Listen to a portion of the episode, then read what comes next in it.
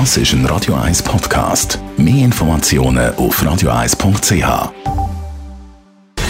Gesundheit und Wissenschaft auf Radio 1. Unterstützt vom Kopfwehzentrum Irlande Zürich. www.kopfwww.ch Influenza-Pandemie von 1918, besser bekannt als spanische Grippe, soll ja anscheinend junge, alte, gesunde und auch kranke Menschen genau gleich heftig getroffen haben.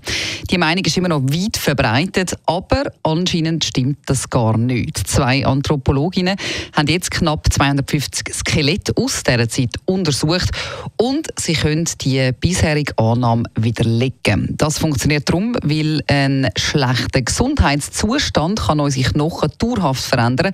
Also man sieht das eben dann auch noch Jahre nach dem Tod von einer Person, wenn man Skelett untersucht. Und darum haben eben die zwei Anthropologinnen, Amanda Whistler und Sharon David, Knochenüberreste von der Hammond Skelettsammlung untersucht. Sie haben also Knochenhaut von den Skibeinen eben von diesen Skelett genauer unter die Lupe genommen.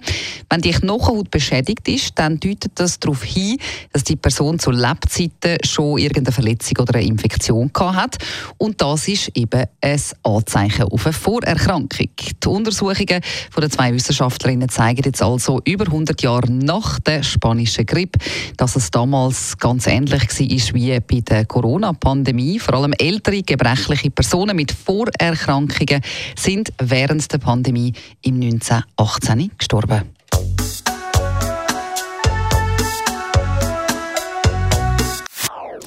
Das ist ein Radio 1 Podcast. Mehr Informationen auf radio1.ch.